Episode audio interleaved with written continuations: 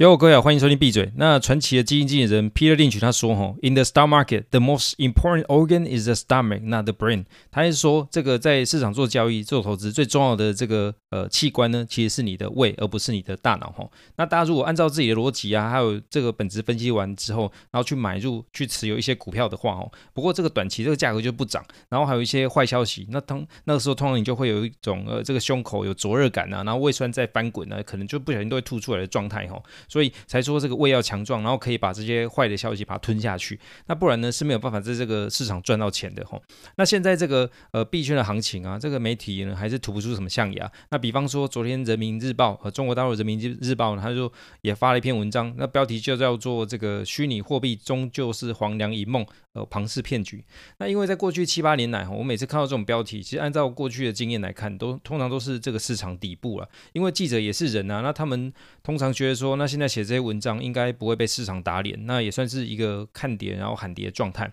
那都说了吼，在市场里面，如果想的和做的都跟大家就跟别人一样的话吼，那基本上进场就是来送钱的。那稍微回顾一下历史吼，那之前二零一八年，呃，美国联储会他也做出这个紧缩货币的政策，那币圈那时候也跟着全球市场做这些修正。那当时候比特币最低也到了这个三千美金的水准吼，那当时候也是一些看坏啊，一堆看坏和看烂的文章啊。那不过四年过去哦。说实在，这段时间这个市场变化也太大太夸张。那当年没有人看到猜到这个新冠肺炎嘛？吼，那这个比特币的价格呢，现在都还有两万美金。现在不是人喊打吗？那怎么价格还有两万美金？那你要我们要怎么怎么做解释呢？那因为这玩意儿一直没有所谓国家背书，然后也没有一些他们宣称的这种内在价值，那几乎也没有用处嘛，买了也没地方消费嘛，那怎么还是一个比特币两万多美金啊？那大家做股票的时候，这个公司获利基本面如果没有变的情况下，不过这个股价涨了，那分析师的评价模型呢，就可以去调高这个所谓 PE 的 ratio，就是去调这个本益比。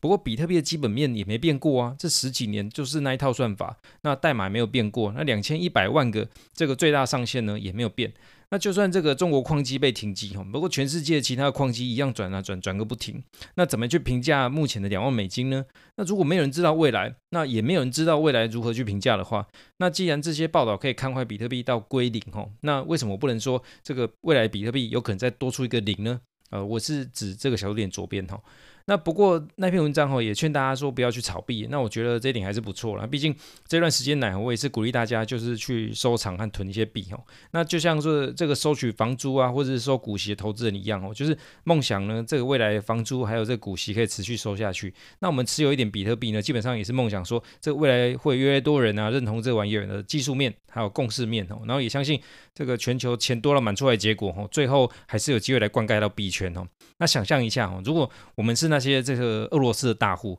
然后因为担心被这个欧美政府啊给冻结海外资产，那真的又有太多钱要藏，那有没有可能他们随便分了几个亿出来？然后目前除了比特币以外，其实还真的找不到那么好藏藏钱工具。那再深入一点哦，就是银行的财富管理啊，还有私人银行的传承业务。呃，很多时候其实它主要就是帮客户在做节税。那为什么要节税要避税呢？其实它主要还是因为呃这些客户这些大户有很多钱，然后怕被政府知道。那我当然不是鼓励大家多使用这个比特币来避税，而是说呃我们总有这个隐私的权利嘛，那也不想被知道这个身家的权利嘛，吼。那如果哪一天这些有钱人突然醒过来说啊，我就去买比特币，然后把钱丢在那边，就不会被发现呢？然后然后到时候您觉得比特币还会停在两万美金吗？这以上给您做个思考，我先闭嘴拜。